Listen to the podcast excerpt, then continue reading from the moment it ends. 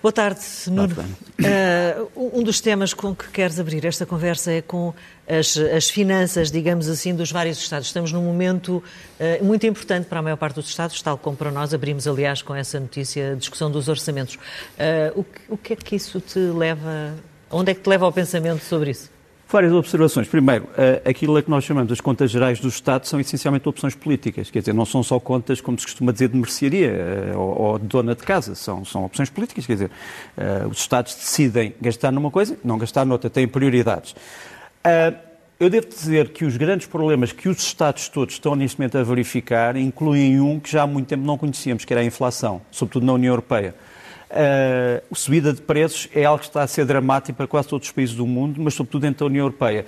Eu mostro aqui um, as subidas de preços na União Europeia e em Portugal. Portugal aparece azul, a União Europeia aparece tracejado, uh, embora pareça preto aqui, uh, e a verdade é que Portugal, apesar de tudo, consegue uma, uma, tem conseguido uma política de contenção de preços melhor do que a da União Europeia em média. Vamos ver quanto é que isso, eh, quando, até quando é que isso vai durar, porque, como estávamos aqui a dizer em off, as subidas de combustível vão repercutir-se noutros preços. E os portugueses estavam habituados a outras coisas, estavam habituados ao desemprego, estavam habituados aos impostos, estavam habituados à dívida, não estavam habituados já há muito tempo à subida de preços. Portanto, é mais um pesadelo que vai aparecer no horizonte. O segundo problema que se tem posto em relação aos, aos, um, aos orçamentos é o problema de saber se o Estado deve gastar mais ou deve gastar menos. E se gastar mais, onde é que vai buscar esse dinheiro? Uhum. Uh, sabemos que, em geral, vai buscar aos impostos, não é? Uhum. Uh, ou vai contrair novos empréstimos e, portanto, vai aumentar a dívida. Deixa-me mostrar-te essa senhora, chama-se Nádia Calvinho Santa Maria, é a Ministra da Economia do Governo Espanhol, uh, traz na pasta a proposta de redução de gastos públicos maior desde 2015, 2016, Portanto, há cinco anos que a Espanha não assistia a uma queda tão grande no gasto público. Estamos a falar de uma ministra eh, de um Partido Socialista. Uhum, uhum. Um Partido Socialista que teve congresso agora e que decidiu aproximar-se mais do centro e, e distanciar-se, digamos assim, do centro-esquerda. Mas a verdade é que em Bruxelas vai haver uma proposta de orçamento espanhol que é uma drástica redução dos gastos públicos. Isto vai ter consequências, obviamente, uhum. porque há muitas pessoas que vivem ou de subsídios ou de ajudas eh, ou de outro tipo de mecanismos que têm a ver com os gastos públicos. E as regiões espanholas também vivem muito dos gastos públicos nessas próprias regiões. Portanto, vamos ver como é que o Estado espanhol vai conseguir colmatar a queda nos gastos com uh, outro tipo de produção de riqueza. Depois, deixa-me mostrar-te este senhor, chama-se Christian Lindner, para muitos é um pesadelo, vai ser provavelmente o próximo Ministro das Finanças da Alemanha. Ele é um liberal. Uh, a teoria dele é de que os países ricos não devem pagar os maus hábitos dos países pobres. Um, ele disse há pouco tempo que os, os, desempregados alemães e as pessoas que ganham um pouco na Alemanha não têm que ajudar os desempregados italianos e as pessoas que ganham um pouco na, na Itália, coisa que causou uma, um grande protesto e uma grande discussão. Ele é um adepto do grande rigor orçamental, portanto, com este homem como Ministro das Finanças, a Alemanha, se ele for o Ministro das Finanças, como sabes, o governo ainda está a ser formado, provavelmente a Alemanha guiará uma nova posição de grande contenção orçamental para a União Europeia. Que tradução é que isso pode ter nos, nas ajudas aos vários países que estão a sair da Covid é outra coisa. Em princípio, essas ajudas estão asseguradas, mas vamos uhum. ver se vai haver transformações políticas nos próximos tempos. Depois, uma última imagem nos Estados Unidos. Os Estados Unidos, desde há 5, 6 meses atrás, eh, foi anunciado por Joe Biden que grande, eh, o grande salto económico vai ser através disto, chamado American Rescue Plan Act, ou seja, o plano de ajuda e resgate, em que vai haver o maior aumento de gastos públicos nos Estados Unidos nas últimas décadas. Uh, saber como é que isto vai ser pago é outro problema. Dizer, todos sabem que, obviamente, que os Estados federados vão ter que o pagar, eh, todos sabem que o Orçamento Federal vai ter que o pagar e esse dinheiro vem essencialmente dos impostos. Ou então os Estados Unidos vão se endividar outra vez de uma forma histórica. Portanto, estes são os dilemas que neste momento se colocam em relação às contas do Estado. Todas as semanas vamos ter novas notícias sobre isto. Uhum. Uh, o que não é aí comparável é o nível de vida de, de, muitos desses países, nomeadamente na Europa, não é? Claro, o nosso não se compara claro não. Nós, há bocado, quando ao a da mostrar, Alemanha ou da Noruega, ou seja, claro, de onde for.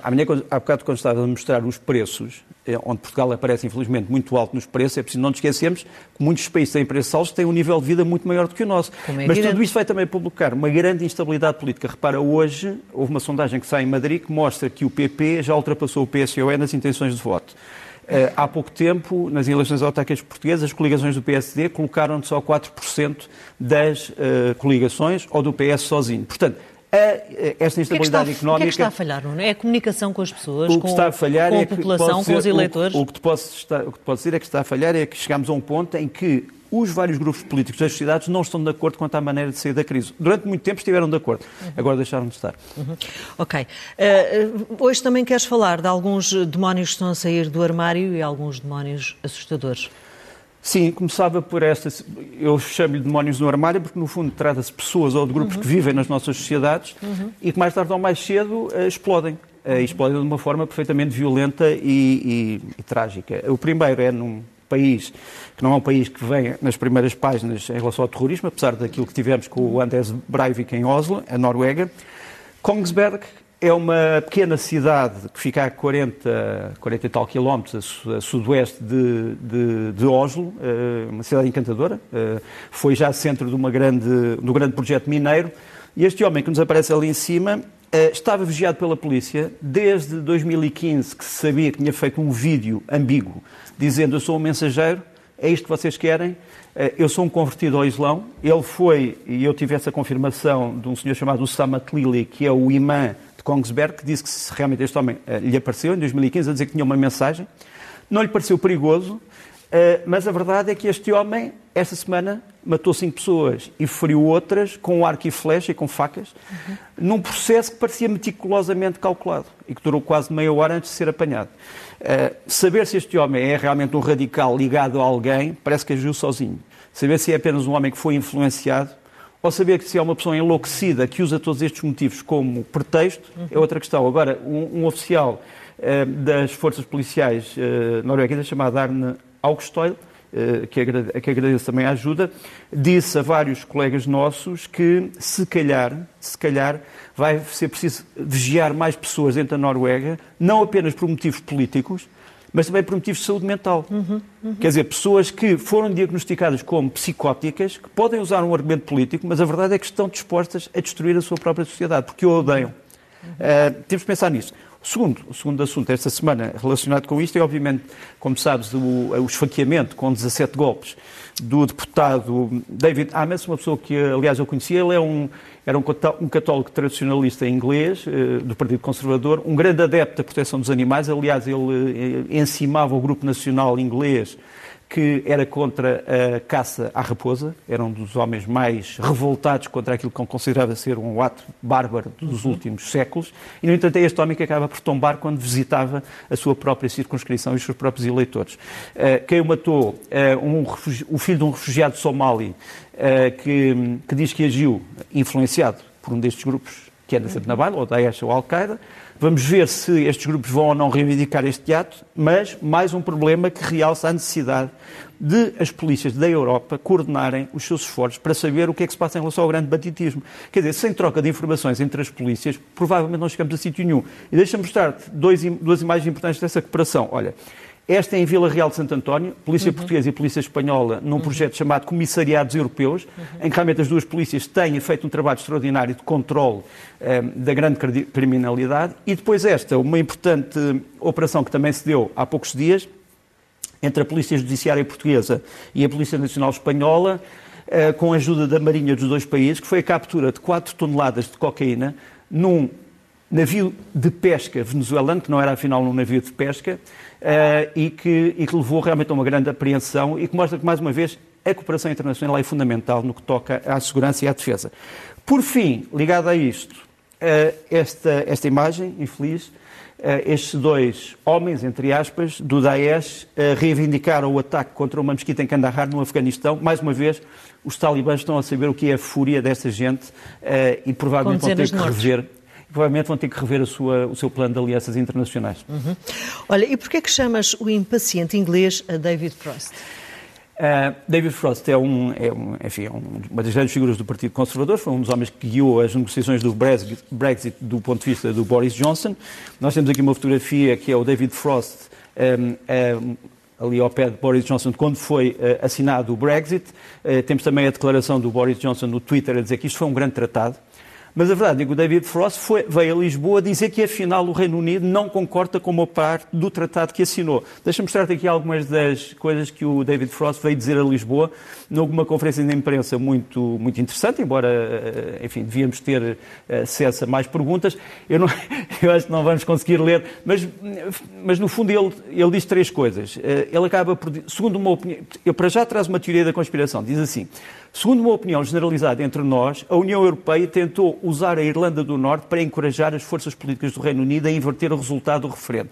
Portanto, o que ele diz, no fundo, é que no tratado estava o referendo, estava o, estava o, o protocolo sobre a Irlanda do Norte, que era uma maneira da União Europeia sabotar o Brexit. Pronto, é uma teoria da conspiração uhum. e ele acabou por dar crédito a essa teoria da conspiração. A segunda, a segunda parte das declarações, não sei se podemos também mostrar, Claro que a União Europeia pode insistir nesta via. A via é de manter o protocolo. Bom, mas se isso acontecer, é preciso lembrar que é o meu executivo que governa a Irlanda do Norte, assim como o resto do Reino Unido.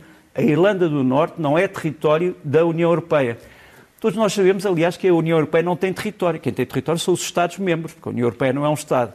Agora, este, este realce que o Reino Unido tem a primeira e última palavra sobre a Irlanda do Norte é também importante. O terceiro, a, terceira, a terceira citação, não sei se podemos aqui também mostrar, peço, peço desculpa à, à, realização por esta, por esta insistência, diz assim, um, ah, é a segunda. O protocolo, portanto, que nós assinámos, foi negociado à pressa, no momento em que as nossas mãos estavam atadas. E sem sabermos se haveria um tratado comercial com a União Europeia. Quer dizer, no fundo, o que é que David Frost está a dizer? Nós assinámos, mas não sabíamos bem o que é que estávamos a assinar. Ora bem, é, enfim, isto é uma declaração de incompetência que não pode ser usado como argumento, mas a verdade é que foi. David Frost fez um discurso muito, interessante em que disse duas coisas importantes. Disse que o Reino Unido assume a sua soberania e acha que todos os povos da Europa devem assumir a sua soberania. Muito bem. Agora, citou muito este autor que eu vos vou aqui mostrar, que é o Edmund Burke. O Edmund Burke é, foi considerado o primeiro grande conservador inglês uh, do século XVIII. Uh, o Edmund Burke, que fez grandes observações sobre a Revolução Francesa e a Revolução Americana, era um grande adepto da santidade dos tratados sobretudo os tratados que eram assinados de boa fé. Eh, na famosa expressão latina, pacta sunt servant, os pactos são para ser cumpridos. Ora bem, eu não me parece que o Edmund Burke estaria de acordo com, com, com o deputado David Frost, com todo o respeito, uh, no que toca a isto. Quer dizer, se o tratado foi assinado e se incluiu ao protocolo, tem que ser assumido como tal. Mas é, é só a minha opinião. Uhum. Bom, também podia ser, estava aqui a lembrar-me da expressão para inglês ver, não é? Uh, não, aqui, aqui eu, eu, trouxe esta, eu, eu, trouxe esta expressão, o impaciente inglês, em vez do paciente inglês, para dizer que realmente há uma facção dentro do poder político britânico que, é, que quer recomeçar as negociações sobre a Irlanda do Norte uh, com, a, uhum. com, uhum. com a Europa. Porquê? Porque o Reino Unido não concebe que as instituições europeias, e sobretudo o Tribunal Internacional, o Tribunal Europeu de Justiça, possa ter interferência mínima na Irlanda do Norte. E a verdade é que, como a Irlanda do Norte é a fronteira com a Irlanda do Sul, que é membro da União Europeia, uhum. se não quisermos uma fronteira entre os dois, o Tribunal Europeu terá que ter uma palavra sobre o assunto. Eh, mas, portanto, só para te dizer que estamos outra vez à beira de uma grande tensão entre o Reino Unido e a União Europeia, não serve a ninguém. O Reino pois Unido não. é uma grande potência europeia. Eh, mas não pode ignorar que a União Europeia também tem um caminho e, e, todos desejamos, uma, penso eu, uma, uma boa vizinhança. E deu-lhe as condições do acordo, que sabia previamente. Pensei que me fosse perguntar porque é que ele veio a Portugal fazer essa declaração. Mas isso seria alvo de uma... Isso eu precisaria de algum tempo para explicar. Pois, questões políticas seguramente que uh, delinearemos ele mais invocou, tarde. Ele invocou o Tratado de Windsor, uh, do tempo de Alves Barrota, mas pronto. de que todos nós nos lembramos muito bem. Olha, outra questão de que, de que tu queres hoje trazer à Alice é o duelo no teto do mundo. Estás a falar da China, da Índia? Sim. Duas potências nucleares que estão em pé de guerra, podemos dizer uhum. assim, eh, na fronteira comum, que é o, digamos, o norte da Caxemira, o nordeste da, o nordeste da Caxemira. Este foi um vídeo preocupante que foi lançado agora e que a origem é o Exército de Libertação Popular Chinês, em que mostra um cortejo de prisioneiros de guerra, eh, de prisioneiros indianos feridos, eh, e o exército chinês parece querer mostrar aqui que os trata muito bem, que é muito civilizado. Ora bem, um exército civilizado não mostra fotografias nem imagens de prisioneiros. Eh, isso viola todas as regras do direito, chamado direito marcial. E o facto deste vídeo ter sido lançado agora, não oficialmente, mas por alguém que estava no local, isto é o chamado Val de Galwan, Portanto, isto deve, este vídeo deve ter sido feito a seguir aos grandes combates com facas e machados que se deram entre chineses e indianos uh, no ano passado. Uh, ter aparecido agora este vídeo parece-me uma coisa altamente grave e é uma provocação gratuita, obviamente, às Forças Armadas indianas. Mas pronto, é, é, é, é o primeiro ponto. O segundo ponto que queria mostrar era este, também é um vídeo impressionante. São as Forças Armadas indianas na zona contestada, que é a chamada província Ladakh, a porem uma, uma bandeira gigante na montanha para mostrar isto é território indiano. Grande parada militar, a, a, tal bandeira que foi transportada por centenas de homens, mas só para te mostrar eh, qual é a grandiosidade, a grandiloquência de tudo o que se está a passar. O terceiro, o terceiro elemento que queria mostrar é esta fotografia. Um, ehm, quem é que está à frente, no fundo, dos dois grupos, portanto, as Forças Armadas Indianas e das Forças Chinesas? Os indianos têm alguns dos seus melhores generais nesta zona. Uh, está ali o general Yogesh uh, Joshi, uh, que nos aparece à esquerda, e o general Menon, que é o comandante das Forças Especiais, do chamado 14º Corpo. Estes homens estão a comandar as operações. Os indianos acham que têm força suficiente para resistir naquela zona. Mas do outro lado tem este homem, chamado Wang Ajiang. É um general chinês que também vem das Forças Especiais e que controla neste momento toda a decisão militar chinesa naquela zona e também na zona do Xinjiang, que é, como tu sabes, a zona onde estão os uigur, onde há um famoso conflito entre a China e, e alguns dos elementos da, da, da, da, maioria uigur.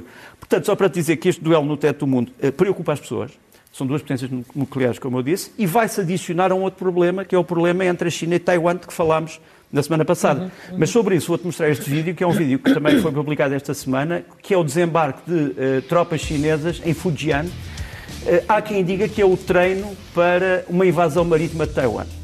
Eh, é evidente que em Taiwan ninguém pensa que as coisas vão passar assim, mas eh, não havendo um, amigo, um inimigo declarado marítimo da China, este desembarque seria onde? Não sabemos, mas todos calculam que isto é uma espécie de um plano de intimidação, seja como for. A China aguça os seus dentes, a Índia responde aguçando também os seus dentes e Taiwan espera que não lhe aconteça o pior. Uhum. E que imagens queres destacar desta semana? Olha, uh, primeiro, um problema de irresponsabilidade política. Está neste momento a haver um grande confronto nos, nos, Balcãs, portanto, entre o Kosovo e a minoria sérvia do Kosovo, com raids da polícia contra contrabandistas, e está a haver um problema em, na República da Bósnia e Herzegovina, como sabes, é uma federação entre croatas, muçulmanos e sérvios, e o primeiro-ministro de uma parte dessa república, que é a República Sérvica, veio dizer que se as coisas correrem mal vão pedir ajuda à Rússia. Eu mostro aqui umas, mostro aqui umas palavras, não sei se podemos ter som, uh, se não pudermos, portanto, ele está a falar, no fundo, em, em sérvio, e quando perguntou assim, mas ajuda a Rússia? Mas, mas como? Uh, de que maneira? E ele não responde, diz, ah, eu não vou responder, e depois diz, isto é uma brincadeira. O que eu acabei de dizer foi uma brincadeira. Quer dizer, nós, eh, perante a responsabilidade política das pessoas, não pode eh, compadecer-se com brincadeiras em público sobre questões extremamente graves. Só para te mostrar que alguns levam eh, com ligeireza a política internacional e isso não deve ser um bom. Um bom um, um, isso não é um bom pronúncio. Segunda imagem que mostra é também de um vídeo em Beirute, uma manifestação em Beirute, em, em que o Hezbollah queria a substituição do ministro, do, do, do, do juiz que está neste momento a eh, tentar perceber o que é que se passou com o ataque ao Porto, com, a explosão do Porto de Beirute em 2020, foi catastrófica. Isto resultou num banho de sangue. Não sei se podemos voltar outra vez ao vídeo. A verdade é que o Hezbollah diz que foi atacado durante esta manifestação e estava também preparado para responder à mesma e respondeu uh, realmente com os homens armados. Temos aqui, isto foi um morticínio no centro de Beirute. Todas as pessoas têm medo que voltemos aos tempos negros da, da Guerra Civil. Pronto. O terceiro, as terceiras imagens que trago uh, são imagens sobre a visita dos talibã, de uma delegação talibã, uh, à Turquia. Foram recebidos pelo Ministro dos Estrangeiros da Turquia. O encontro teve lugar em inglês, pelo que podemos ouvir pela imagem, e, em que a Turquia diz que espera que os talibãs se possam transformar num poder responsável e tenta ser mediadora entre eles e o Ocidente. Saber se isto vai acontecer ou não, não perguntes, pode não acontecer. Duas imagens para acabar. Uma do Giorgio Infantino, que os nossos espectadores de futebol conhecem bem. Ele é o senhor FIFA. E ele foi a Israel dizer: Bom, meus caros amigos, não há nenhuma razão para que o próximo Campeonato do Mundo, o Campeonato do Mundo 2030, não seja em Israel. E nos países árabes vizinhos que tenham paz com Israel. Isto já causou uma grande polvorosa, sobretudo na Palestina, mas seja como for, são as declarações do Giorgio Infantino, que disse a outras pessoas que se já foi lá realizado o Festival da Canção, porque não Campeonato do Mundo, pronto. E, por fim, uma homenagem à Marinha Portuguesa. Passam 50 anos sobre a introdução na Marinha Portuguesa das chamadas corvetas, que são eh, fragatas ligeiras. Era um projeto grandioso dos anos 60, em que Portugal estava, digamos assim, no topo da tecnologia E já só restam duas corvetas, a António Endes e a João Robi, que eu mostro aqui com muito, com muito gosto, e também uma forma de saudação às centenas de oficiais e aos milhares de homens e mulheres, ou mulheres e homens, que passaram por estas fragatas ligeiras ou corvetas. Uhum. Livros da semana, Nuno? Olha, muito rapidamente, o primeiro livro, numa altura em que se fala muito sobre, sobre a ciência e o que é que nós sabemos da ciência, e se a ciência pode ajudar as decisões políticas, talvez o livro mais importante eh, sobre a questão científica uh, do século XX, Thomas Kuhn, A Estrutura das Revoluções Científicas. Ele explica, no fundo, o que é que leva ao avanço e ao recuo das ciências. Será a história, será a política, será a sociedade. Um segundo livro, um grande livro que, aliás, trago também aqui, As Portas do Mundo, do John Darwin, sobre uh, as grandes potências e as grandes cidades marítimas, incluindo Lisboa, uh, na altura dos navios a vapor, portanto, entre 1830 e 1930, um, um, grande livro que eu aconselho a todos. Depois, um clássico do Norman Mailer, que está entre o jornalismo e a ficção. Alguns dizem isto é jornalismo, outros dizem isto é ficção chama-se Os Exércitos da Noite, sobre a Guerra do Vietnã e a reação à Guerra do Vietnã nos Estados Unidos no fim dos anos 60. Eh, um grande livro, Norman Mailer, e, por fim, eh, o último romance eh, de um grande, de um grande japonês, o escritor Murakami, que se chama Primeira Pessoa do Singular, e ainda bem que já foi traduzido para português. e filmes? Dois filmes. O primeiro filme, um filme muito engraçado, chama-se A Ilha, um, a Ilha de Bergman, é a ilha onde o Ingmar Bergman realizou grande parte dos seus filmes. Isto é a história de um casal que vai à ilha de Bergman e que se sente penetrado, digamos assim, pelo espírito do realizador. É um filme muito engraçado. Vemos aqui uns segundos, se puder ser. You know how hard writing is for me. It's, it's torture, it's self-inflicted agony. It's... Well, then do something else. Yeah, like e o segundo filme? Full-time housewife. O segundo filme é talvez o filme mais aguardado do ano, sobretudo para quem gosta de ficção científica, é o Dune, Duna, do Denis Villeneuve, um grande épico sobre uma obra de ficção científica que foi escrita já há muitos anos. Aliás, o centenário desse realizou o Frank Herbert, desse escritor, o Frank Herbert, correu no ano passado. É a história da luta por um planeta chamado Arrakis, onde se extrai uma determinada substância, não vou aqui contar a história toda, tem problemas ecológicos, tem problema de disputa de poder e, e cinematograficamente é um espetáculo perfeitamente avassalador. Portanto, Duna, uh, uh, aconselho vivamente as pessoas a ver o Duna esta semana, na próxima semana. Vai estrear em Portugal. Uhum. Sugestões? Sugestões, muito rapidamente, três sugestões. Primeiro, quem gosta do Tintim e quem não gosta do Tintim, quem gosta do RG. Quem não uhum. gosta do RG pode deslocar-se à Fundação Gulbenkian e ver a exposição sobre o RG, eh, nem que seja para ver esta personagem, que é uma personagem típica do Tintim, que é o Sr. Oliveira da Figueira, que é um comerciante português que aparecia sempre nas, nas aventuras de Tintim a vender coisas que ninguém compraria. E o Tintim, no fim, diz: ah, ainda bem que não, não caí nas, nas histórias deste homem, porque ele era capaz de me vender tudo. E depois vê-se o Tintim a comprar uma série de coisas que não servem para nada. Uh, e depois trago duas duas, duas sugestões musicais. Uma é de um grande contrabaixista português, o André Carvalho, jovem, uh, chama-se Lost in Translation. O, qual é a ideia? A ideia é ir buscar palavras de cada eh, língua do mundo que não podem ser traduzidas e, e traduzi-las em música. Aqui tens o Lost in Translation. É um CD que está já online, é um grande CD.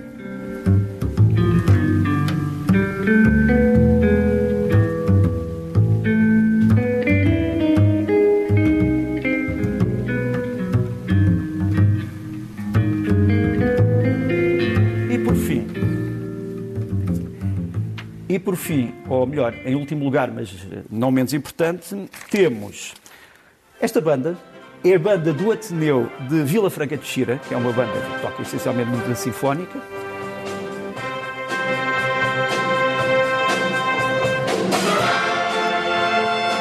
Aqui está a tocar o, a Sinfalou Zaratrusta do Strauss, que as pessoas conhecem do 2001 Odisseia no Espaço. Ora bem, esta banda vai tocar num concerto. Não sei se podemos mostrar aqui o, um, aqui o, enfim, o póster do concerto, portanto, o anúncio do concerto.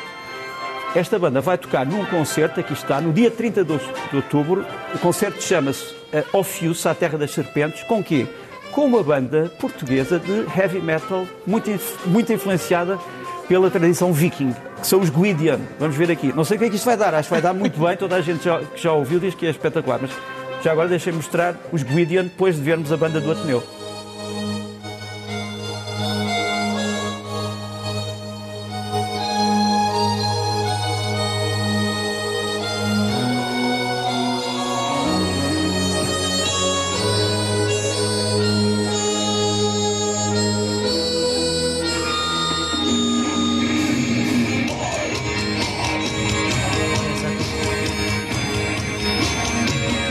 protagonista é uma mulher.